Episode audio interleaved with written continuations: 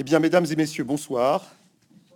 Bonsoir Eric Orsena. Bonsoir, bonsoir. Merci d'avoir fait le, déplacement jusqu'à Bordeaux pour une de ces premières rencontres euh, euh, donc, euh, en compagnie du public et non plus comme nous l'avons fait tous ces derniers mois à distance. Donc on est très heureux de pouvoir avoir avec vous cette conversation, conversation voilà, en, temps réel et, en présence réelle pour parler d'un de vos nouveaux ouvrages.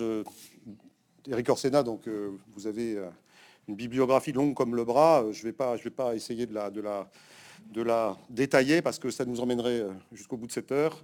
Euh, qu'il me suffise de dire que donc euh, voilà, vous êtes un, écrivain prolixe, vous êtes un académicien, vous avez vous avez eu des responsabilités, des responsabilités politiques, mais enfin qui en tout cas de conseiller, mais qui sont un petit peu donc éloignées maintenant, et vous vous êtes consacré donc à énormément de, de sujets.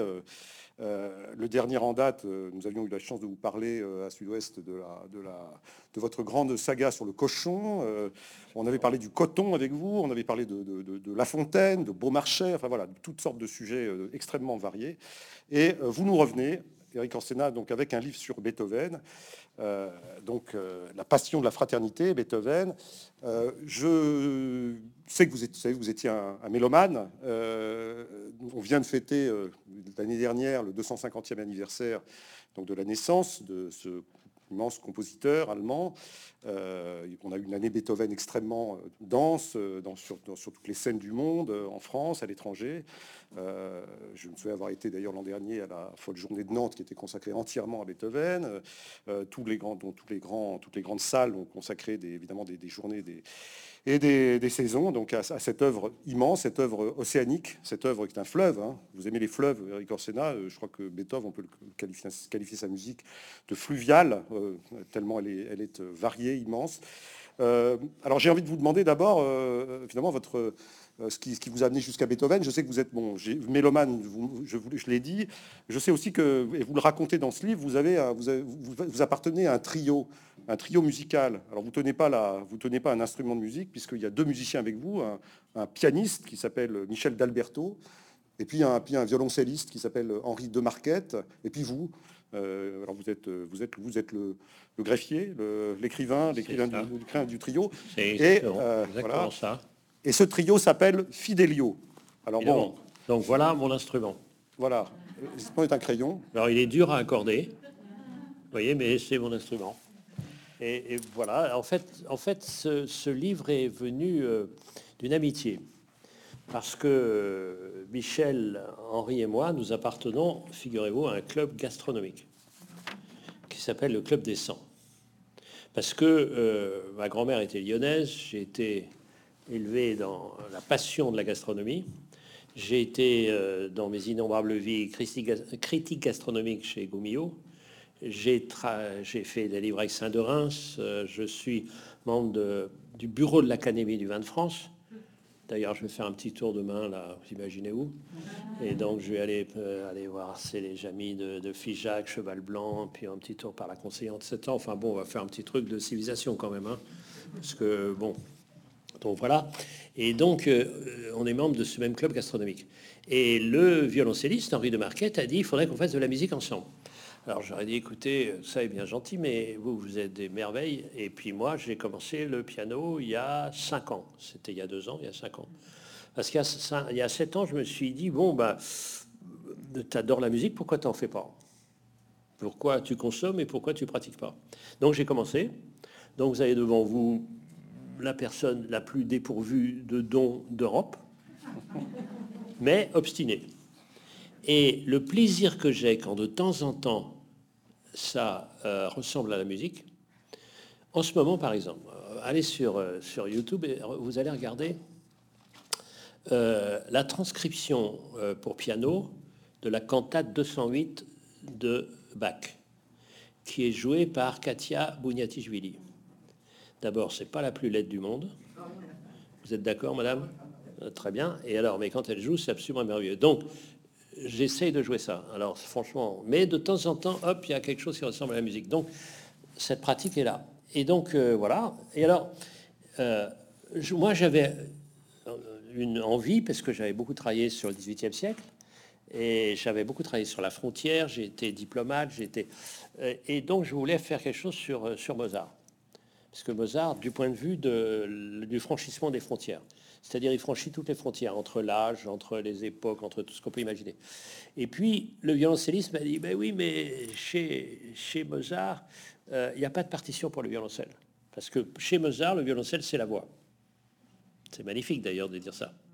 Et dit, bah, pourquoi tu ne ferais pas Beethoven? J'ai plongé dans Beethoven, et puis euh, c'est formidable euh, d'une certaine manière le confinement pour un écrivain parce que ça le force à bosser. Donc j'ai bossé comme un fou. Et puis, et puis voilà. Donc je suis tombé sur, sur ce personnage qui m'a bouleversé complètement parce que il a les deux, les deux dimensions. Et je pensais au début un titre qui s'appellerait euh, Le génie fraternel. Parce qu'il est un génie, donc vous, je sais pas, mais tout ce que je ne suis pas, c'est-à-dire un génie absolu, donc le plus loin de nous, et il lui est arrivé tout ce qui nous est arrivé, mais en bien pire. C'est-à-dire, il a que, enfin, la vie frappe sans arrêt, sans arrêt, sans arrêt, sans arrêt. Donc, il est très loin, et puis il est très proche de nous. Donc, il est bouleversant. Premièrement. Deuxièmement, c'est quelqu'un qui vit euh, au milieu de toutes les transitions. Il est en 1770, donc, comme vous l'avez rappelé, 1770. Donc, il a, euh, il a 19 euh, ans au moment de euh, la prise de la Bastille. Et ce qu'il faut bien, il faut bien se rendre compte de ça, c'est que je vous parle d'un moment où l'Allemagne n'existe pas. Il y a des multitudes de petites principautés de l'autre côté du Rhin par rapport à chez nous, et qui n'ont pas de volonté de puissance. Ce qui les intéresse, c'est de vivre le mieux possible, et notamment par les arts, et à l'intérieur des arts, notamment par la musique. Donc ils ont des musiciens partout. Et, ils sont très en avance dans les idées. Il y a des euh, universités où on, est libre de penser, vous voyez. C'est-à-dire que quand arrive la prise de la Bastille, en 1789, à Bonn, où, vit la petite ville de 10 000 habitants, où vit, euh, euh, Beethoven, eh bien, on dit, ah, les Français rattrapent leur retard en termes de modernité politique. Donc, espérance. Et puis arrive euh, trois ans après la terreur, ils disent décidément, les Français sont fous et terribles, terrifiants. Une nouvelle espérance arrive avec Bonaparte, qui met de l'ordre et puis euh, qui va euh, voilà, garder le meilleur de la Révolution. Et puis Bonaparte devient fou, il met sa couronne tout seul sur la tête, il envahit, il envahit l'Europe, et donc de nouveau une déception. Donc vous voyez, c'est sans arrêt, il est au cœur de tout ce qui se passe, des idées, des déceptions, des espoirs, des déceptions, espoirs, déceptions sans arrêt. Voilà. Vous avez, vous avez mentionné le fait que son, génie, tout le monde le connaît. Euh, sa vie aussi, sa vie très triste, c'est quelque chose qui est connu. Beaucoup de biographies ont été consacrées à, Beethoven. On sait évidemment qu'il a pas, il a, il a, il a une vie triste, plutôt triste, de, des des problèmes innombrables, des problèmes d'argent, on peut en, pourra en parler, euh, puisque le statut du musicien n'existe pas réellement en dehors, des, en dehors de, la, de la subordination qu'il a avec des, avec des, puissants, avec des, princes électeurs en Allemagne en l'occurrence, ou des, en tout cas d'une aristocratie qui est, qui est à la fois amie des arts, mais qui est également euh, souvent assez pingre, et qui donc ne permet pas aux musiciens de vivre de leur, de leur, de leur travail. Donc il y a ça, il y a, il y a évidemment les problèmes domestiques de Beethoven, et, son père, sa mère. Juste un point sur ce point. Euh, il y a une très très belle phrase de euh, Chateaubriand qui compare les artistes chez Nicolas Fouquet euh, et chez Louis XIV. C'est une phrase qui résume tout. vous savez que La Fontaine était très proche de, Nicolas Fouquet. Ils ont fait, ils étaient ensemble à Vaux-le-Vicomte, bien sûr. Et il y a une phrase magnifique. Chateaubriand dit pour Fouquet, les artistes étaient des amis. Pour Louis XIV, c'était des domestiques. Et tout est là. Alors, donc en il, en, allait en Allemagne comme il en allait en France, c'est-à-dire que, c'est-à-dire que, c'est-à-dire que dans, la, dans la principauté où vivait Beethoven, euh, le prince électeur était, le, était évidemment le, le, Deus ex machina, et s'il était, s'il était ami des arts, ça allait bien, s'il n'était pas ami des arts, ça allait mal. Et donc, euh, il y a eu d'ailleurs, il a eu de la chance à un moment donné, puisque euh, un, des, un des princes électeurs de la, de, à Bonn a été plutôt dans la première catégorie, donc, il, donc a favorisé évidemment les, arts. Mais enfin, pour en finir avec donc la, triste vie de Beethoven, donc il y a ça, il y a, mais il y a aussi, il y a aussi son père plutôt, donc, plutôt violent et alcoolique, sa maman plutôt dépressive, la mort de, certains de ses frères et sœurs on, tout le monde connaît aussi son, le malheur de ses, de ses, malheurs physiques, sa surdité qui va arriver assez vite, hein, euh, puisqu'il a, je crois, il a environ 25, 28 ans lorsque, lorsqu'il a ses premiers acouphènes, donc il commence à, perdre l'audition, ce qui évidemment pour un musicien est, le drame absolu. Euh, oui et non. Alors oui et non, euh, vous allez nous expliquer. Alors tous ces malheurs de Beethoven, et j'en passe, hein, j'en passe, ne l'ont jamais empêché de, croire en lui, de croire en sa musique, et d'une certaine façon, il va, il va, survivre grâce, à sa dévotion pour son génie pour l'art. Alors parlez-nous peut-être, parce que ça c'est ça peut-être le tournant, de ce fameux testament dont vous donnez, un, très très long extrait, le testament de Heiligenstadt qu'on a retrouvé dans ses papiers et qui au fond dit tout, de, dit tout ce moment crucial où Beethoven, recrut de malheur, assommé de, problèmes, euh, persuadé de, ne plus pouvoir entendre, euh, songe, à, évidemment à, mettre fin à ses jours et finalement euh, y renonce. Alors, on commence un tout petit peu avant. C'est que quand vous voyez Mozart, à 7 ans, c'est un génie. Il compose une symphonie, il a 8 ans. Donc, génie absolu en arrivant. Beethoven, il le devient, un génie. Donc, moi, ce qui m'intéresse, c'est ces étapes, ces différentes étapes. Et puis, en tant que romancier, moi, je, ma vie m'intéresse pas du tout. Moi, je me mets à la place des autres. Et donc, euh, il y a un moment qui me bouleverse c'est le moment où il a, il a 11 ans et son père, euh, parce qu'ils n'ont pas d'argent, l'envoie faire ce qu'on appelait à l'époque, euh, et ce que Mozart a fait beaucoup, avec beaucoup de succès, l'envoie faire des tournées de virtuosité. Donc des tournées comme ça. Et puis il va se montrer. Et le père triche sur son âge pour qu'on voit qu'il est plus jeune qu'il est en réalité. Et je me mets à la place de ce petit garçon de 11 ans sa mère dépressive est déjà malade, très douce, mais déjà malade, tuberculeuse. Et elle, remonte le, rein glacé en novembre. Et ils sont là tous les deux, le petit blotti, la mère est là, et ils remontent vers des, euh, la Hollande qui l'accueillera très très euh, voilà de façon indifférente et puis ils reviendront avec très peu d'argent. Donc vous voyez, il y a ce moment-là. Juste après, il y a un autre moment qui est très important. Je cherche ces moments-là, vous voyez, ces moments où les vies basculent. Moi, ça me passionne, là, en tant que romancier, dans les vies bascules où tout se joue. Il y a un autre moment, c'est que comme il est bon, bien sûr, il commence à être bon, mais plutôt exécutant que, qu'inventeur. dire bon, bon, bon claveciniste, bon pianiste. Bon claveciniste, il joue euh, bien. Et donc, sa première, son premier boulot, à peu près rémunéré, euh, c'est d'être accompagnateur du, euh, du théâtre de la ville. 11 ans, 12 ans. Il est accompagnateur. Donc, on, il est à Bonne, hein, on est à Bonne. À Bonne. Il y a des, des, productions de théâtre. Et puis, il accompagne, comme dans les films muets. Il est là, au clavecin, il accompagne. Et là, il va accompagner euh, la production d'une pièce qui va avoir un succès énorme en Allemagne parce que c'est le, chant, le cri de révolte d'une génération qui s'appelle Les Brigands. Et le brigand, Les Brigands, c'est écrit par Schiller. Lequel Schiller va écrire euh, quatre ans avant 1789, c'est-à-dire 1785, euh, il va écrire l'hymne à la joie. Et on ne sait pas trop, mais de toute façon, il a rencontré Schiller, et peut-être il aurait lu très tôt cet hymne à la joie qui va l'accompagner toute sa vie. Et alors moi, je suis pas comme ces immenses savants que sont, par exemple, les Brigitte et Jean Massin, qui font des études. Que vous citez abondamment d'ailleurs. Ah, mais moi, je, je, les admire infiniment. Moi, je suis un promeneur qui, qui, qui pique comme un acupuncteur sur des points précis, mais je ne peux pas évidemment avancer sans eux. Chacun. Et donc, et là, on arrive, on arrive au moment que vous dites. Alors, il avait déjà eu des troubles de l'audition, mais bon, il se disait, qu'est-ce que ça va donner C'est peut-être, euh, je sais pas, une otite, un truc, etc. Et puis, il a donc toutes sortes de maladies et son médecin lui dit va te reposer à la campagne. Donc il va dans un petit village qui est maintenant la banlieue de Vienne, qui s'appelle Heiligenstadt. Et donc il y a le Danube au loin, il y a des forêts, tout ça. Il est au calme, il est là avec, euh, avec son, euh, le fils d'un ami qui est son, son, son élève favori.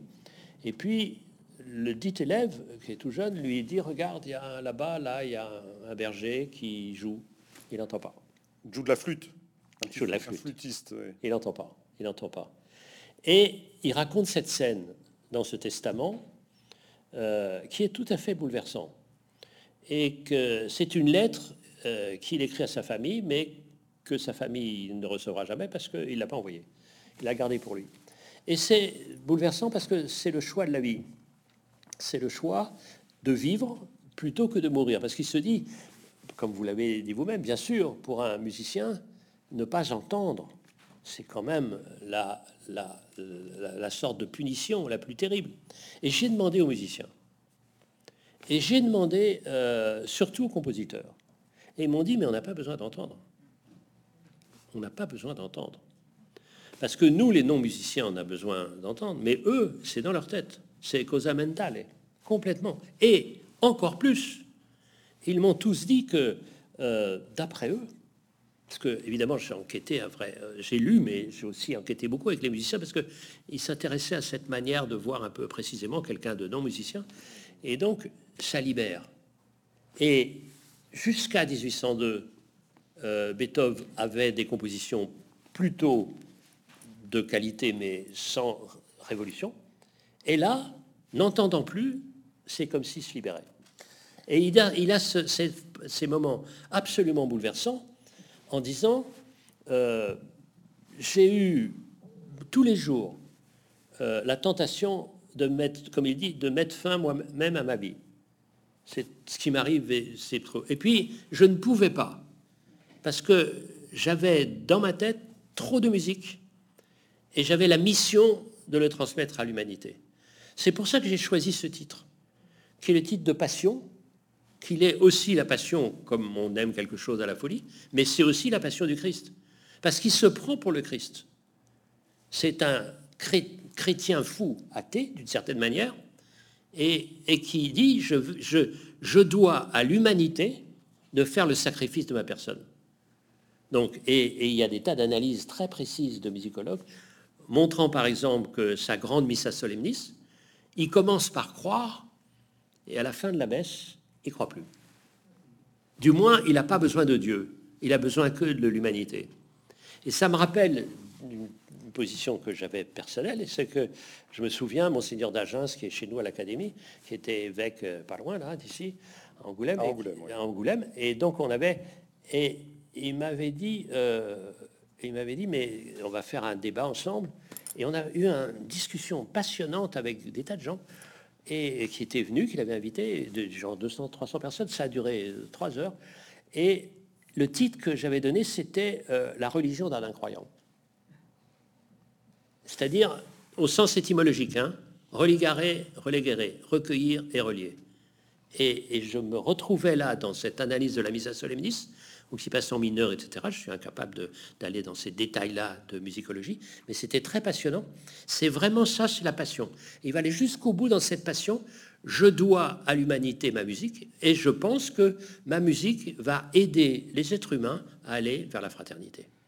Dans les, dans les, dans les, moments, euh, les moments clés de sa, de sa vie, euh, il y en a beaucoup, vous les relatez. Euh, il y en a un qui m'a frappé, c'est le, le, le piano forte c'est-à-dire, c'est-à-dire le, rapport de Beethoven au piano, mais euh, au piano qui pas celui que nous connaissons aujourd'hui, puisqu'il n'existe pas, euh, c'est la naissance, c'est la, la, transition. En fait, il vit une transition, beaucoup de transitions. Eh ben, il y a la transition qui va du clavecin au piano forte euh, et qu'il va, et donc euh, il la vit intensément puisqu'il va, il va, il va s'identifier à cet instrument qui est, en, qui est, donc il va contribuer aussi à perfectionner grâce à ses relations avec des facteurs, des, facteurs, des facteurs, avec des constructeurs d'instruments. Racontez-nous un peu ce, ce, ce, petit moment très important, petit pas si petit que ça. Hein. Pas si petit que ça parce que ça, ça vient du Moyen Âge où tout commence par une sorte de, guitare ou de, harpe.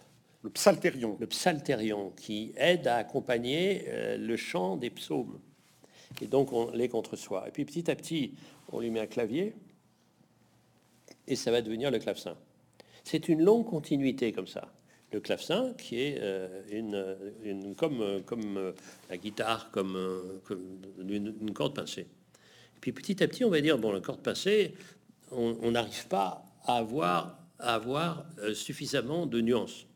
Et donc, euh, quelqu'un invente, alors ça rentre dans, les détails, j'ai demandé à tous mes amis pianistes, et donc, euh, quelqu'un invente le piano forte, c'est-à-dire le piano qui peut jouer piano et forte. Et puis petit à petit, petit à petit, de technique en technique, on avance pour pouvoir faire tout ce qu'on peut imaginer, toutes les nuances, toutes les rapidités, tout ce qu'on peut, tout ce qu'on peut faire. Et donc, il se trouve exactement dans cette transition-là. Et donc, évidemment, il y a un dialogue euh, permanent, comme vous dites, entre les musiciens et les facteurs. Et les facteurs qui ont, sont souvent des musiciens aussi.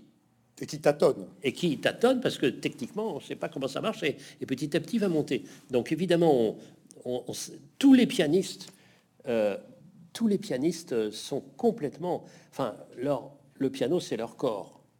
Il faut lire le livre de Michel Schneider euh, sur Gould, et qui a un Steinway qu'il adore et qui euh, tombe d'un camion et s'écrase. Et il va tout faire pour soigner ce Steinway, et jamais il arrivera à retrouver le lien qu'il avait c'est comme quelqu'un qui se casse une jambe et, finalement on n'arrive jamais à la récupérer complètement. Donc c'est complètement, c'est une sorte de, prolongation d'eux-mêmes. Et donc c'est vraiment ça ce qui se passe. Et petit à petit, alors évidemment il écrit pour le piano, donc euh, il faut que, les facteurs offrent un piano qui puisse accepter. Parce qu'il y a à la fois ça, et puis à la fois il y a les virtuosités. Et quand il, il, écrit par exemple cet hammer clavier, c'est-à-dire le, clavier à, marteau. Il dit deux choses. D'abord, c'est à marteau, on dit bien ça veut dire, c'est pas pincé, c'est à marteau. Et il a cette phrase formidable. Là, je vais donner du boulot euh, au pianiste euh, pour au moins 50 ans avant qu'il réussisse à jouer ça. Bah vous voyez, il y a assez plus que ça qui m'amuse. Donc l'invention du piano, c'est une, une, histoire énorme. Ah, Pour inventer les marteaux, il y a eu une de ces sonates qui s'appelle la sonate du marteau. Euh, oui, Hammer Clavier. Hammer, Hammer Clavier. Et, euh, et, donc on peut dire que Beethoven, c'est le, le, maître du marteau. C'est pas le marteau sans maître, c'est le maître. C'est le, ah bah, le, maître des bravo, marteaux. C'est le maître du marteau. En tout, en tout, cas, en tout cas, il, en tout cas, donc il fait évoluer la musique. Et alors, euh, peut-être que vous pourriez aussi nous, nous dire, Eric Orsena, c'est que si on parle du génie de Beethoven, c'est parce que il est à la fois proche des classiques il est à la fois, il ouvre, il ouvre aussi la, voie à la musique moderne, euh, donc toute la musique du 19e. Il est un romantique sans l'être tout à fait. Il est un classique en ne l'étant plus tout à fait. C'est quelqu'un, c'est quelqu'un qui a une, qui a une surface musicale absolument considérable. Et alors, quand on voit dans son éducation musicale, qui est quand même assez longue, euh, qu'il a quand même des professeurs, des professeurs, et un de ses professeurs, c'est quand même important, c'est Haydn. Donc quand il est quand il vient à Vienne, il, il va être, il va être euh, un petit moment l'élève de Haydn, qu'il appelle d'ailleurs papa, hein, puisque voilà, il a une relation un peu paternelle, un peu difficile aussi. Et alors Haydn, vous citez, vous citez Haydn parce que Haydn dit quelque chose de très juste sur Beethoven. Au fond, il a très bien compris qui était Beethoven, qui serait Beethoven plutôt. Il y a cette lettre où il lui dit euh, Est-ce que tu veux que je te dise euh, Beethoven lui dit Mais oui, dites-moi, maître, etc. Et donc il lui dit Mais vous allez écrire des choses que personne n'a écrites. mais vous allez choquer aussi. Il lui dit, il le voit très bien, il lui dit, vous allez, vous allez bouleverser la musique, mais, euh, mais il y a quelque chose en vous de sombre. Moi, je suis joyeux, vous, vous êtes sombre. Alors que c'est très important ce qu'il va lui dire, parce qu'au fond, il y, a, chez Hayton une préscience de. Il voit, il voit dans ce garçon qui a quel âge? 20, 22, 23 ans 20 ans, oui. 20 ans, qui est en train de se faire. Il voit, il, voit, il voit le génie, là. Il le voit et en même temps, il en voit les limites aussi. mais, ce qui est intéressant, c'est toute la, la, la, suite des professeurs qu'il a eu parce qu'on voit ce que c'était que la musique dans l'Allemagne de ce moment-là. Euh, le, père a suffisamment d'intelligence pour se rendre compte que voilà, il n'est pas suffisamment fort en musique pour apprendre suffisamment à son fils. Donc, il embauche des gens qui, qui passent.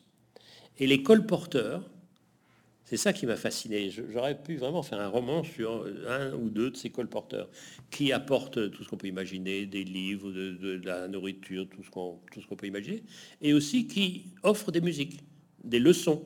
C'est-à-dire, ils peuvent venir. Est-ce que vous avez besoin de leçons? Bon, ben, je vais rester trois mois et puis je vais vous donner le son. Puis après, il va ailleurs donner des leçons comme ça.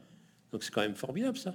S'il passe comme ça, vous voulez pas des leçons On imagine dans la rue comme ça, leçon, leçon avant, comme ça qui passe comme ça, c'est très bouleversant. Et puis il arrive à Vienne et on lui dit, euh, il y a des interventions qui disent, il faut voir Haydn. Alors vous dites ça, et donc euh, alors ils prennent du chocolat ensemble et puis Haydn regarde ses compositions et il lui dit ce que, exactement ce que vous avez dit. Et mais alors il y a un truc formidable Haydn, c'est-à-dire que euh, vous voulez des règles, autrement vous prendriez pas un professeur, mais vous voulez en même temps vous, vous libérer de ces règles. Donc c'est un peu compliqué pour un professeur, parce que vous voulez ça, etc. Et puis il y a la question du sombre. Et alors Haydn a une conclusion que j'adore. Il dit, écoutez, regardez, vous, partout, dans toutes vos compositions, c'est sombre. Alors que moi, dans toutes mes compositions, il y a quelque chose de gai. Et je vais vous faire une confidence, dit-il à Beethoven, rien, ni personne, pas même ma femme, mais pas même mon mariage, n'ont réussi à me raboter cette, euh, cette gaieté-là. Alors Beethoven, il est là, lui qui prenait que des râteaux sans arrêt, parce que j'ai fait tout un chapitre qui m'a beaucoup Oui, on va en parler, c'est amusant. Le, voilà, la stratégie des amours impossibles, parce que il s'arrange toujours pour que ça n'aille pas. Et d'ailleurs, avec une grande réussite. Alors, Beethoven, artisan de son propre malheur. On peut parler des amours de Beethoven parce que c'est assez, c'est euh, pas croustillant, c'est assez triste au fond, euh, puisqu'au fond vous dites il prend des râteaux, c'est vrai, il a, eu beaucoup d'aventures féminines, mais qui étaient des aventures souvent qui s'interrompaient très vite. Il avait une stratégie, dites-vous, pensez-vous, pour pour échouer dans ses amours, parce qu'au fond sa seule maîtresse c'était la musique, hein, donc au fond une femme ça l'aurait probablement encombré. Je pense que c'est comme ça qu'on peut peut-être l'interpréter. Mais euh, on a parlé du testament d'Heiligenstadt, on a trouvé dans les papiers de Beethoven aussi des lettres euh, à, une femme, enfin peut-être à, la même. Il y a trois lettres qui sont des lettres alors d'une totalement enflammées, hein, des lettres, des lettres. Alors que manifestement il a, envoyé à quelqu'un de précis dont on ignore tout à fait euh, l'identité, et trois lettres que, mystérieusement on a retrouvées dans les papiers de Beethoven. Donc euh, soit elles n'ont jamais été envoyées, soit elles, lui ont été renvoyées. Alors on ne sait pas. Euh, vous penchez un peu sur la question, on ne sait pas. En tout cas, il a éprouvé, il a éprouvé un amour fou pour les femmes. Hein, euh. Euh, oui, enfin, un amour fou pour l'idée d'une femme. Alors, est-ce que c'est ça? Est-ce que c'est comme ça qu'il faut l'interpréter ou est-ce qu'il y avait derrière Moi, c'est enfin quand on a un amour fou pour une femme, on s'arrange pour que quelque chose arrive, quoi, quand même. Non? Et puis qu'on reste un peu. Et puis, puis voilà. Mais c'était, vous savez, c'est intéressant parce que il se trouve que j'ai l'honneur de présider euh, la maison euh, Triolet à Aragon. Et donc, euh, on rend hommage à Elsa Triolet, parce que Elsa Triolet a énormément pâti du fait d'être la femme de, Louis. Et, vraiment, je vous engage à lire les livres d'Elsa, parce que c'est un écrivain formidable. Et j'avais tout un texte ça me fait marrer parce que c'est la première fois que j'écrivais pour l'humanité, donc j'ai fait un texte sur l'humanité, j'étais très ému. Et donc, euh, où je disais, euh, bon, euh, Aragon, il adorait les yeux d'Elsa, mais quand elle avait de la conjonctivite, est-ce qu'il la soignait? Est-ce qu'il allait à la pharmacie pour lui chercher des gouttes? Donc c'est un peu ça aussi, mais quand même, c'est pas juste comme ça. Donc il avait un rêve complètement. Donc je suis pas du tout sûr que les lettres, que l'immortel ait jamais existé. Donc euh, donc voilà, peut-être parce que je raconte dans ce livre là, toutes ces stratégies pour que ça, ça ne marche pas. C'est-à-dire, c'est une tragédie en cinq actes. Hein, sans arrêt, je regardais tout ça exactement. Ça m'amusait beaucoup parce que bon, je compare en rien du tout à Beethoven, mais enfin, euh, il y a des fois, on fait tout pour que ça marche pas, quoi. Hein. C'est-à-dire, euh, quand il y a deux sœurs, on est sûr qu'on prend celle qui n'est pas à vous. Ça, j'ai fait ça, c'est radical. Ça, ça, marche pas, l'autre n'est pas contente, machin, etc. Ou on fait, euh, ou alors on, on, prend, on jette son évolu sur une femme mariée, enfin mariée, très mariée. Parce qu'il y a des demi-mariés, il y a un quart de mariés, j'ai tous les pourcentages de mariés dans les femmes mariées. Mais on est sûr que celle-là, elle est extrêmement mariée. Alors j'ai fait un roman où je m'attaquais à une femme très mariée, donc euh, râteau. Euh, vous voyez, ce, genre de choses comme ça. Mais j'avais pas, moi, ce genre de capacité à retrouver. Et donc, euh, voilà, donc ça m'a bien amusé de me, encore une fois, de mettre à la place et dire pourquoi ça marche pas? Et alors, c'était amusant parce que c'était toujours la même chose. C'est-à-dire, c'est toujours par les élèves. C'est-à-dire, il arrivait dans une famille, comme il n'avait pas de famille, il prenait une famille adoptive. Et puis, qu'est-ce qu'il Enfin, il n'avait plus de famille. plus de famille, plus de famille, bien sûr, mais plus de famille. Donc, il arrivait dans une famille adoptive. Et donc, euh, euh, bah, il était professeur du piano, euh, professeur de piano des enfants, et notamment des jeunes filles, parce qu'il y avait plus au fond de jeunes filles qui faisaient. Et alors évidemment, vous êtes dans les doigts, vous jouez quatre mains, puis quatre mains, et puis ça met comme ça, et puis, et puis voilà. vous voyez, ça veut dire, vous voyez, ça veut dire, et puis vous voyez, quand vous jouez, hop, un peu comme ça, etc. Voilà, euh, genre euh, balance ton arpège, quoi. Voilà, comme ça, on peut imaginer comme ça. Mais euh, bah, non, ça s'arrêtait tout de suite. Et donc ça, il m'a complètement. il est formidable. Et puis il arrivait des trucs. je dis, franchement, il est il était franchement pas très soigné de sa personne, il était bourriffé comme on le voit, vous savez, dans des boîtes de chocolat, on le voit comme ça. Et alors, c'est extraordinaire parce qu'il y a une version qui va paraître là, euh, qui était une version en gros caractère. Et alors, j'ai euh, renvoyé cinq couvertures parce que c'était sinistre. Vous voyez? La couverture, parce que c'est vrai qu'il est un peu sinistre. Et alors, il y avait un truc que j'ai appris, moi, des machins, et que j'ai demandé confirmation dans d'autres biographes, qui est une sorte, un truc incroyable, c'est que il avait tant de musique dans la tête que sa tête chauffait, mais chauffait fort. Alors il avait une, une bassine, une bassine d'eau glacée qui se renversait sur la tête régulièrement. Alors évidemment, ça faisait des fuites. Donc vous savez, comme c'est les appartements, c'était juste euh, du plancher. Et donc évidemment, le voisin du dessous euh, était furieux parce que ça gâchait tout, etc. Donc il allait voir son euh, propriétaire qui virait Beethoven d'autant plus facilement qu'il n'avait pas payé depuis longtemps. Et c'est comme ça qu'on dit qu'il a déménagé 62 fois dans, Vienne. Parce qu'il faut savoir l'état de misère, parce que, encore une fois, j'étais ce matin à une grande célébration de, de c'était drôle, de, La Fontaine. Alors on était d'abord à l'Institut, à l'académie et avec les cinq autres académies. Et puis après, on a été à la Monnaie. Et alors, le directeur de la Monnaie euh, avait décidé de frapper une médaille en honneur de La Fontaine.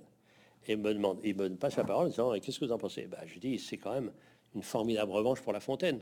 Parce que à la Monnaie, vous lui frappez une médaille, lui qui n'a jamais eu un rond. Parce que faut, faut vous rendre compte ce que c'était que si vous n'avez pas de droit d'auteur du tout, donc vous êtes au cacheton, concert après concert. Et puis, si vous n'avez pas de fortune personnelle, ben, vous êtes le valet du mécène qui va vous donner ce qui se passe. Et alors, ça pose bien la question, puisque pour l'instant, on a des droits d'auteur, mais c'est pas du tout sûr que ça continue. On voit bien la, ben bataille, le streaming, les plateformes, les trucs comme ça, etc. Donc, cette question-là, donc, et c'est, vous savez bien que c'est Beaumarchais qui a lancé cette affaire. C'est Beaumarchais qui s'est battu pour que, pour que les auteurs, les auteurs touchent quelque chose. Et je, quitte, je quitte Beethoven et, salue euh, La Fontaine, et puis Beaumarchais. Et vous savez contre qui s'est battu euh, Beaumarchais? Contre la comédie française. Parce que la comédie française, c'est exactement Google. C'est-à-dire, ben oui, ils utilisaient les contenus sans les payer. Vous voyez ce que je veux dire? Donc c'était la plateforme. Ils utilisaient ça. Donc, vous voyez, il y a cette dimension qui m'a toujours intéressé en tant qu'économiste, c'est-à-dire la, condition économique des artistes. Alors on voit en ce moment dans des situations difficiles. Et vous voyez, donc euh, c'est aussi ça. Et alors, ce qui m'a frappé, c'est que une autre question que je me suis posée, qui n'est pas sans lien, c'est que pourquoi Vienne, à cette époque, aimait tant la musique? Et alors, je me suis posé la question et je me suis dit, et j'en ai parlé après à des, historiens, dont, dont euh, Pierre Nora, et l'hypothèse, c'est que au fond, la musique est moins dangereuse que les idées parce que euh, on peut, euh, voilà, les gens comme ça, ils prennent la musique, et puis euh, ça donne pas l'idée d'aller couper la tête à un roi et de prendre la Bastille. Parce que vous faites, vous faites un portrait de Vienne, parce que Vienne, Vienne où, Beethoven a déménagé, déménagé vers la fin, vers la fin des années 1790 pour, faire une carrière musicale. Et puis donc vous, donc vous l'expliquez, il est, il, est, pas si bien reçu que ça. Il y a beaucoup de musiciens à Vienne, il y a beaucoup de musique. C'est la cité, c'est vous parlez de l'Olympe de la musique de l'époque, mais par contre c'est une, c'est quand même une autocratie. Hein. On est, on est dans une ville, on est dans une ville, il y a plus, il y a plus d'espions et de, et de policiers que de musiciens quand même, hein. et où les idées révolutionnaires que Beethoven apprécie ne sont pas sont, sont considérées comme extrêmement dangereuses. Hein. Ah, il faut il faut dire que il faut dire que à, à, 400 à 500 km, il y a ce qui se passe à la terreur. Donc la contagion, elle est quand même, euh, ce qui peut se passer quand même. Donc, euh, donc ils sont là comme ça, donc euh, ils verrouillent, ils verrouillent, ils verrouillent complètement ça. Et donc moi, ce qui m'a intéressé en tant qu'historien amateur et puis ayant été diplomate un bout de temps, c'est de voir un peu comment comment se met tout ça en place. Et donc après, j'ai toute cette dimension dans ce livre, j'essaye d'expliquer ce que c'est que la musique pour les souverains, et notamment la musique au moment du congrès de Vienne. Vous voyez, c'est si vous prenez le congrès de Vienne, c'est donc novembre 1814, c'est-à-dire que euh, Napoléon a été contraint d'abdiquer et il, est exilé à l'île d'Elbe. Et donc se retrouvent euh, à Vienne 2000 euh, diplomates et des princes comme on dira, une pluie de cire avec un S. Et donc il faut les occuper. Et donc, il y a des fêtes perpétuelles, mais des fêtes insensées, et puis, et puis des, des, repas invraisemblables, et c'est comme ça. Et alors, le, le boulot pour Talleyrand, qui est le négociateur français, c'est de, de, redonner une place à la France. Un peu comme De Gaulle, alors qu'il a tout perdu. Comment est-ce que redonner une place à la France? À Yalta, il n'y a pas la France. Comment redonner une place à la France? Merci Carême. Et merci Carême, parce que Carême, qui est le grand, grand, grand, euh, le grand cuisinier de l'époque, le grand cuisinier, il a euh, euh, Talleyrand a fait venir dans ses bagages, sachant qu'il allait passer plusieurs mois à Vienne pour le congrès, on va redessiner la carte de l'Europe. Il a fait venir euh, Carême et puis sa nièce qui est sa maîtresse. C'est bien, je trouve. Alors, alors Beethoven, euh, pour, reparler d'un peu de Beethoven et de ses contradictions, parce que vous avez, on a parlé de ses contradictions amoureuses, euh, il y a ses contradictions aussi de, bon, qu'il est célibataire, on l'a compris, euh, il est sans enfant, mais malgré tout, il a, il a une, il a, il a un neveu qui s'appelle Karl, auquel il est très attaché. et alors, à travers le, triste sort, enfin en tout cas au début, le triste sort de Karl, on voit un peu les contradictions de Beethoven, qui adore son neveu, qui fait tout pour l'arracher aux griffes de sa, de, sa mère, qu'il considère comme une mère indigne, jusqu'à en justice, il y a des procès, enfin bon, donc pour qu'il puisse obtenir la garde de Karl. Il appelle la reine de la nuit. Et puis alors, dès qu'il a, dès qu'il a, dès qu'il a la garde de Karl, il, s'en occupe pas bien et il le met en pension. Alors, euh, racontez-nous, c'est comme un rapport assez étrange. Il, aimerait avoir des enfants et en même temps, quand il en a, euh, qu'il a, qu'il a arraché de haute lutte, il sait, il sait, au fond, il sait pas s'en occuper, il peut pas, il est trop occupé euh, et peut-être aussi trop autoritaire, je ne sais pas. Donc, comment ça s'est passé avec Karl Pas bien. Hein? Bah, c'est une catastrophe, une catastrophe, parce que quand son, voilà, son son, son, frère meurt, il prend la responsabilité de ce Karl, et donc il déteste, il déteste la mère du petit Karl, et donc il fait venir, il fait vivre à ce, gamin euh, tant d'horreur, tant d'horreur, c'est-à-dire de, le prendre complètement comme sa chose, etc., etc., et puis, et puis en même temps le mettre en pension. Donc c'est complètement contradictoire, et, et puis, et puis il veut absolument qu'il fasse de la musique, et l'autre n'a pas du tout envie de faire de la musique comprenez Ce genre de choses. Et donc c'est tellement une tension tellement forte que euh, le gamin, devenu adolescent, il tente de suicider. Il se rate de pas loin. Il va acheter des pistolets. Il des pistolets, il se tire sur la tête et tout ça, etc. Donc euh, c'est un cauchemar absolu. C'est-à-dire vraiment les relations humaines directes de, de, Beethoven, c'est toujours une catastrophe. Et alors, même ses amis se brouillent sans arrêt, mais il retrouve, il y, a des, il y a des fidèles parmi les fidèles. Donc, c'est pour ça que c'est pour ça que là, je ne sais pas inventer ça, mais la, la, ressemblance entre Beethoven et l'Albatros euh, de, Baudelaire, c'est vraiment ça. C'est-à-dire, il peut pas vivre. Il peut pas vivre. La Ses ailes de géant l'empêchent de marcher. Et l'empêche de vivre. Et l'empêche de vivre. C'est-à-dire, c'est vraiment, euh, c'est vraiment la, seule possibilité pour lui, c'est euh, la musique. Et alors, ce qui est frappant, c'est que on peut prendre n'importe quel morceau, mais il y en a un que, j'aime particulièrement parce que euh, Michel d'Alberto, donc mon ami, celui le, pianiste du, trio, euh, m'a l'a joué plein de fois, et donc euh, j'ai bien compris. D'abord, d'abord, ce que je dois vous dire, vous le savez parce que j'imagine qu'il y a des pianistes parmi vous, et quand on pratique, on entend mieux. Ça, c'est clair que comme quand on dessine, on regarde mieux. La pratique permet de voir mieux. Voilà. Ça, c'est sûr. Donc, même si on en fait peu, c'est déjà merveilleux. Mais maintenant, je connais bien euh, les trois dernières sonates au piano euh, et surtout la dernière, la 32e, le plus 11. Et là, vous allez voir, c'est absolument incroyable parce que il y a en une sonate quasiment toute la musique. Vous avez un petit arietta comme ça, tout doux comme ça, et puis à un moment donné, euh, on imagine Beethoven dit bon, vous avez compris? Je sais faire du Schubert. bon, maintenant, on va faire autre chose. Donc, il fait autre chose, il fait autre chose. Et puis, il fait autre chose, et encore autre chose. Et puis, des variations absolument invraisemblables. Et puis, à la fin, c'est du ragtime. Mais à la fin de la 32e sonate de la puissance, c'est vraiment du ragtime. Où il est là, c'est, il tape dans tous les sens, et tout ça, etc. Et c'est absolument fabuleux. Donc, c'est... Euh, on prend un morceau, les uns. J'ai, j'ai écouté il n'y a pas longtemps. Il se trouve que, euh, comme on discute vraiment de plus en plus fraternellement avec les musiciens. Euh, il me propose de participer comme ça à des, spectacles où, j'explique deux, trois trucs et puis il joue. Et là, j'étais euh, le, parrain d'un festival qui avait lieu au Châtelet à Paris, avec une petite jauge, un peu comme, voilà, comme ici ce soir, qui est le festival des virtuoses amateurs. Alors, le niveau des virtuoses, des amateurs, je vais vous dire, c'est parce que le critère, c'est d'avoir été finaliste d'un grand concours international. Mais ils ont décidé qu'ils voulaient pas être professionnels. Donc, ils jouent deux heures par jour. C'est hallucinant de les voir. Et donc, on discutait un peu ça. Et j'ai entendu par un de ces virtuoses amateurs, j'ai entendu la tempête.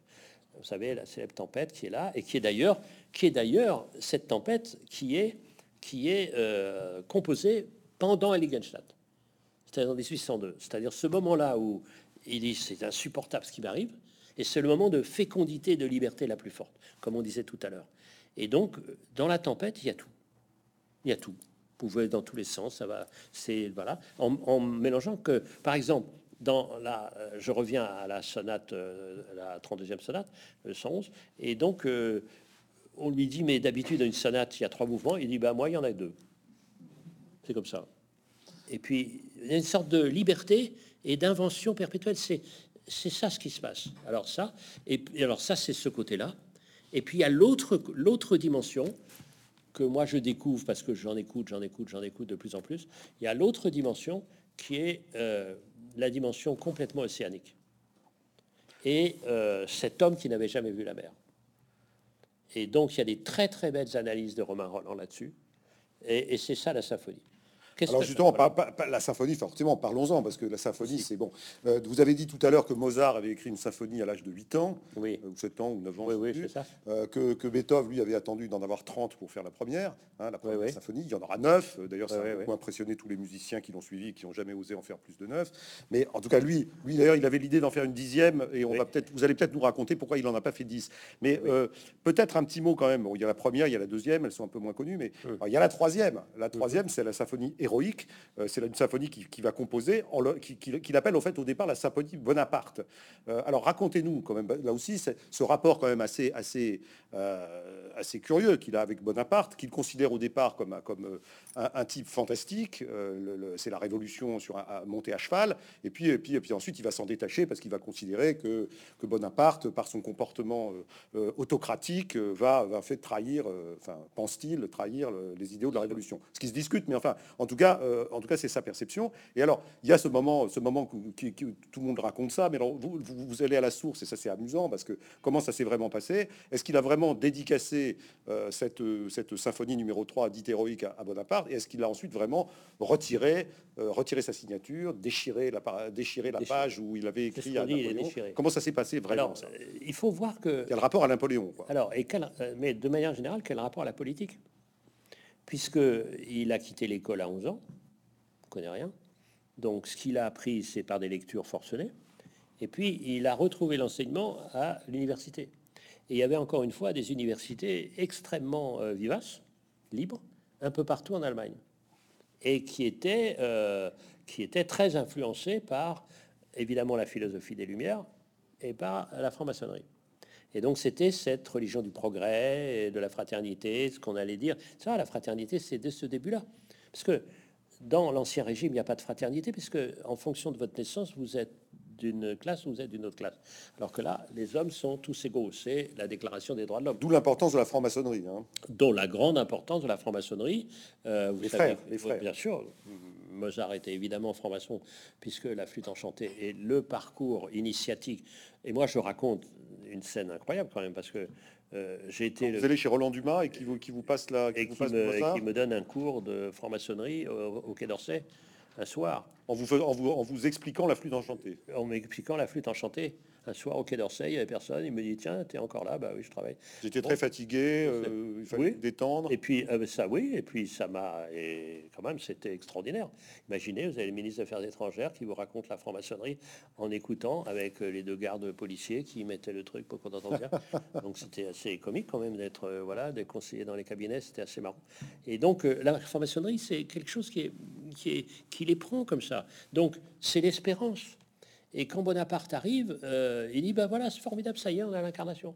On a le héros comme ça, le bien, comme euh, vous voyez dans, la flûte. Et donc il va lutter contre les forces du mal. En l'occurrence, contre, les, contre les aristocraties euh, oui, oui, et les monarchies euh, d'Europe. Hein. Oui, et puis, et, puis, et puis les peuples en même temps. Vous voyez c'est les peuples qui vont monter, enfin là, et, et tout le monde va s'aimer, comme ça, qu'on verra dans l'hymne à la joie.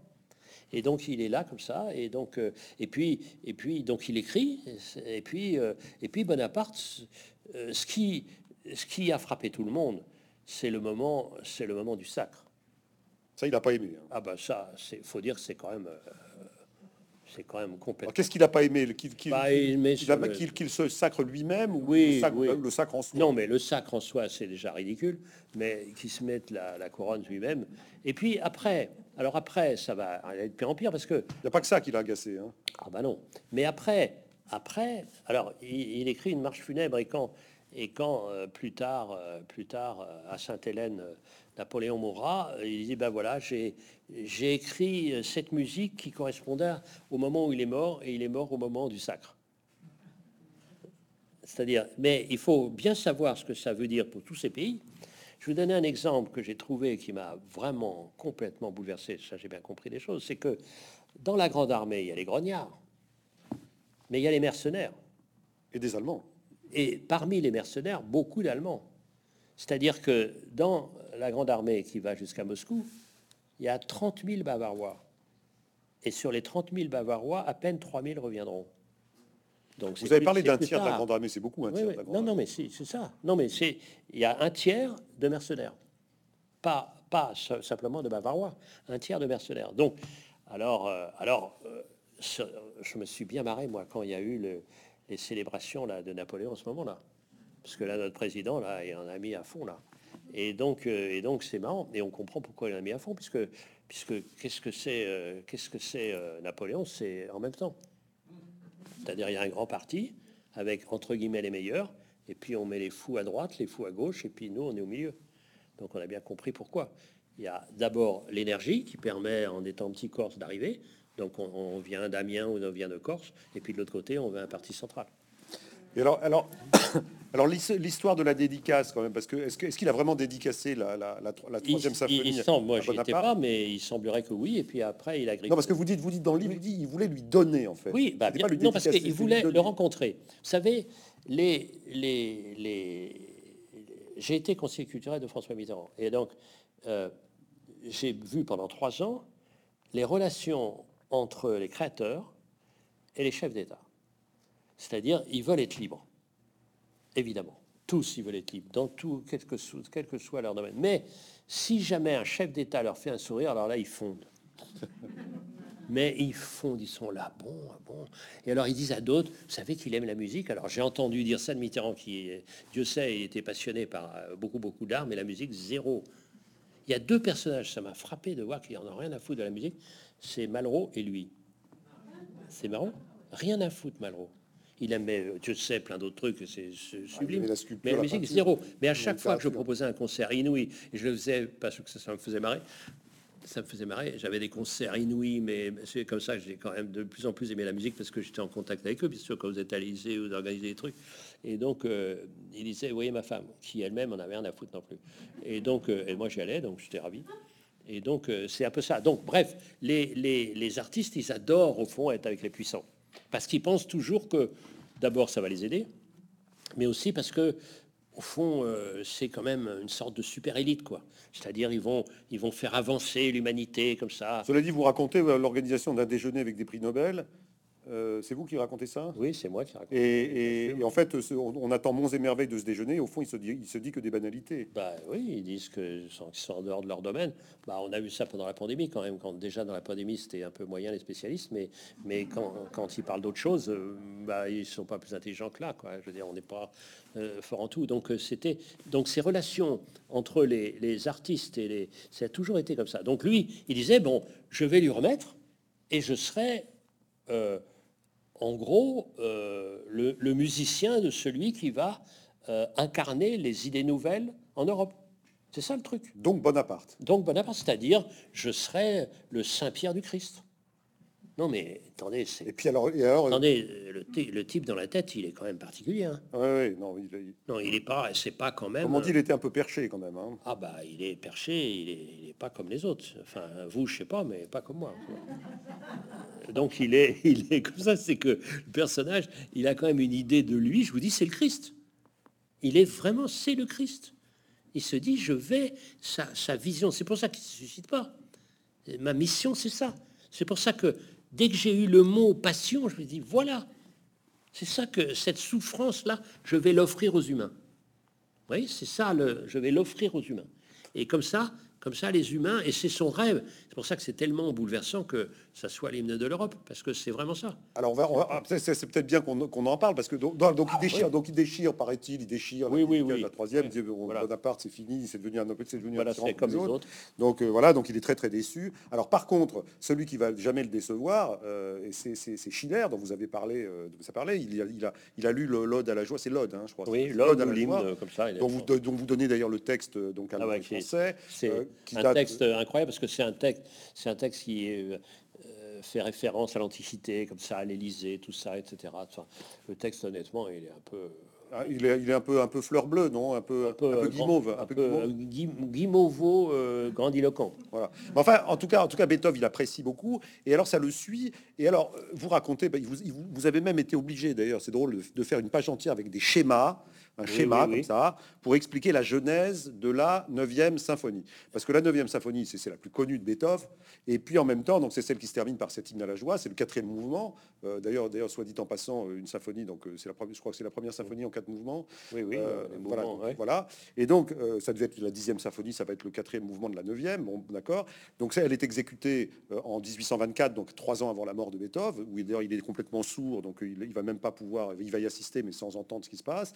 Et puis euh, vous, vous racontez, euh, on le savait, mais quand même vous le racontez bien, euh, que en fait cette symphonie, elle vient de très loin. hein. elle vient de, elle vient de Schiller, et puis ça, ça l'a suivi tout le temps. C'est-à-dire que il a, il a peu à peu mûri, je, mûri cette, cette symphonie. Enfin, Et c'était, et c'était. alors, comment ça s'est passé? Bah, là, ça commence au, au théâtre de Bonn, quand il voit les brigands.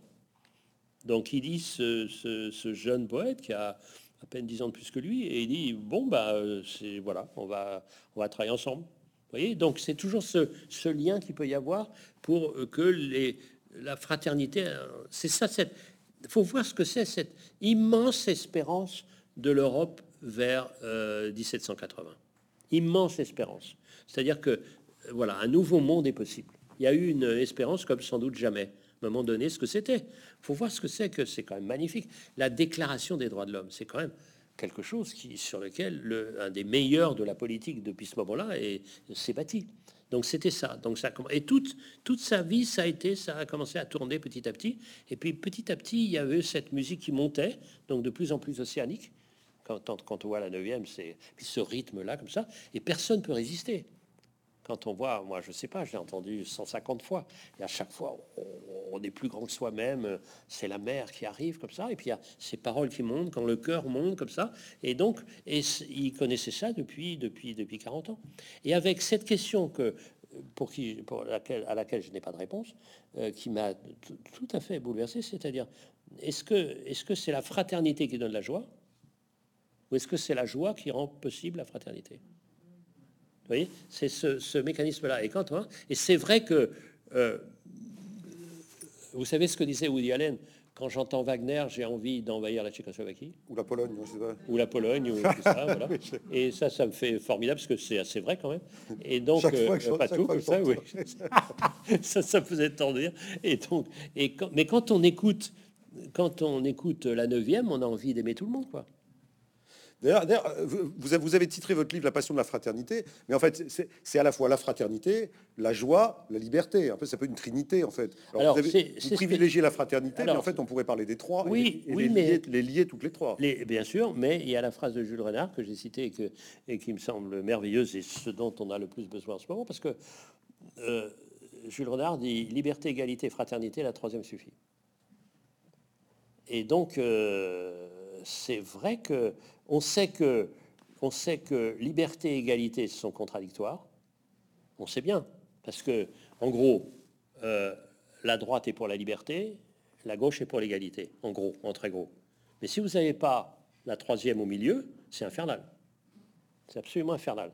Donc le trio est quand même bien. Et alors, en fonction des époques, et en fonction des choix politiques, vous avez, vous avez une sorte de, cocktail différent, de répartition différente entre liberté, égalité, fraternité. Donc c'est ça qui est. Et là, cette époque-là, euh, la, liberté était, mais la liberté était seconde par rapport à la fraternité. Si les êtres humains sont tous pareils, ils sont frères. Mais pour l'ancien régime, un, noble, euh, c'est autre chose. Et j'ai travaillé sur Beaumarchais. Euh, il faut bien se rendre compte de ce que c'est que cette pièce, Le mariage de Figaro. C'est quand Figaro s'adresse au comte et il dit Qu'avez-vous fait pourtant de bien Et il souhaite tous les biens. Vous vous êtes contenté de naître, point, au demeurant un homme très ordinaire. Pour cette phrase-là, la pièce a été lue dans toute l'Europe et interdite dans toute l'Europe. Et le premier vrai spectacle musical que j'ai fait, c'est un spectacle qui s'appelle Du mariage aux noces, où je passe du mariage de Figaro à l'opéra de Mozart, parce que Mozart lit comme tout le monde cette pièce, et il dit cette phrase merveilleuse, je veux mettre des notes sur cette histoire, qui est quand même l'histoire du droit de cuissage, quand même.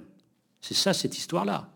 Et donc, et euh, il, il, en parle à les musiciens autour de lui, et il y a Da Ponte qui à l'époque est le poète officiel de la cour à Vienne qui dit je vais raboter, et il rabote suffisamment euh, la pièce de Beaumarchais pour le rendre acceptable. Pour le rendre acceptable, et c'est comme ça qu'on a les noces. Vous oui. Vous avez... ça que moi, c'est ça qui m'intéresse dans ces affaires-là, c'est d'essayer de faire des rapprochements que d'autres ont fait, bien sûr, mais que voilà que je fais peut-être plus que, d'autres et qui sont directement liés à, la vie, à la vie de la musique.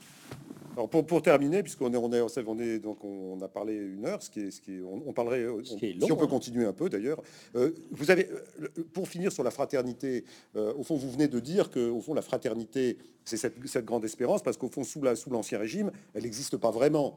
Euh, c'est-à-dire qu'elle n'est pas vraiment possible, puisqu'il y a, il y a une société de caste, donc, où, la fraternité n'est pas, pas possible. Donc la Révolution française, en tout cas tout ce grand mouvement, il permet la fraternité, la fraternité est, affichée. Donc c'est assez logique, au fond, que, Beethoven, qui est en, plein dans ce mouvement-là, euh, se, prenne pour un Christ, puisqu'au fond, qu'est-ce que, qu'est-ce que le Christ apporte lui-même euh, au premier siècle? Il apporte aussi cette fraternité entre les hommes, cette, cette, égalité et cette fraternité entre les hommes qui n'existe pas dans la Palestine de son temps. Et donc, euh, c'est notamment, notamment, la même révolution. Notamment de son temps. Et donc, donc, ça veut dire que finalement, Beethoven a toutes les raisons de se prendre pour le Christ, d'une certaine façon. il n'est pas si fou que ça. Euh, non, non, il n'est pas fou du tout. Et donc, euh, bah, s'il était comme nous, il n'aurait pas écrit ce qu'il a écrit. Hein. Et donc, ça, c'est clair. Mais ce, qui, ce qui est cette espérance-là, quand même, et au fond, il y a eu. Enfin, quand on voit ce que c'était ce monde de la différence absolue au moment du Christ. Moi, je suis, je crois pas en Dieu, mais le, discours du Christ me bouleverse. J'ai été élevé dans la religion catholique et ce discours est absolument magnifique, vraiment. Je lis l'Évangile tout le temps et je trouve ça absolument, mais d'une nouveauté incroyable. Et là, quand on arrive vers 1790, cette nouveauté est aussi complètement incroyable. Cette nouveauté-là.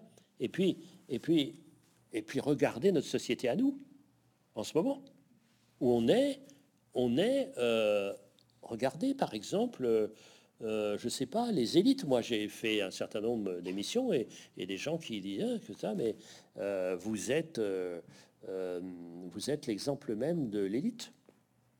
Vous êtes, vous êtes pas comme nous, vous êtes tout ça, etc. Bah, c'est vrai peut-être, mais j'ai peut-être aussi travaillé un peu plus. Et puis s'il n'y avait pas des gens qui travaillaient un peu plus et qui tout ça, bah, on n'aurait pas eu de vaccin. Alors justement, ils disent, bah, justement, je suis contre les vaccins. Mais moi, alors, je vais vous dire un truc sur les vaccins. Truc sur les vaccins. On va truc sur les vaccins parce que ça, ça m'a fait Il se trouve, je suis au fauteuil de Pasteur à l'Académie française. J'ai travaillé donc beaucoup pour essayer de pas mériter, mais enfin bon. Euh, et alors, euh, bon, et donc je me faisais agresser parce que j'étais dans, voilà, j'étais pour les vaccins. Alors, j'ai maintenant une réponse, je vais vous dire. Alors, ils me disent, mais est-ce que tu es vacciné? Oui, oui, je suis vacciné. Ah bon? Tu es vacciné? Ah Et alors, euh, qu'est-ce que tu as comme vaccin? AstraZeneca. Oh, T'as osé? T'as osé Oui, oui. Mais alors, est-ce que vous avez des effets secondaires? Ah oui, oui, j'ai des effets secondaires. Ah bah j'en étais sûr, oui, oui, des effets secondaires. Et alors, je peux vous demander ce que c'est que vos effets secondaires? Alors je dis c'est un peu intime quand même parce que bon alors mais c'est quoi vos effets secondaires? C'est quoi vos effets secondaires? Eh bien euh, je suis phosphorescent la nuit. Ah bon? Et alors euh, alors j'enchaîne parce que je veux quand même les calmer et je leur dis alors je vous dirai pas où je suis phosphorescent mais en tout cas je peux vous révéler un truc ça a relancé mon couple.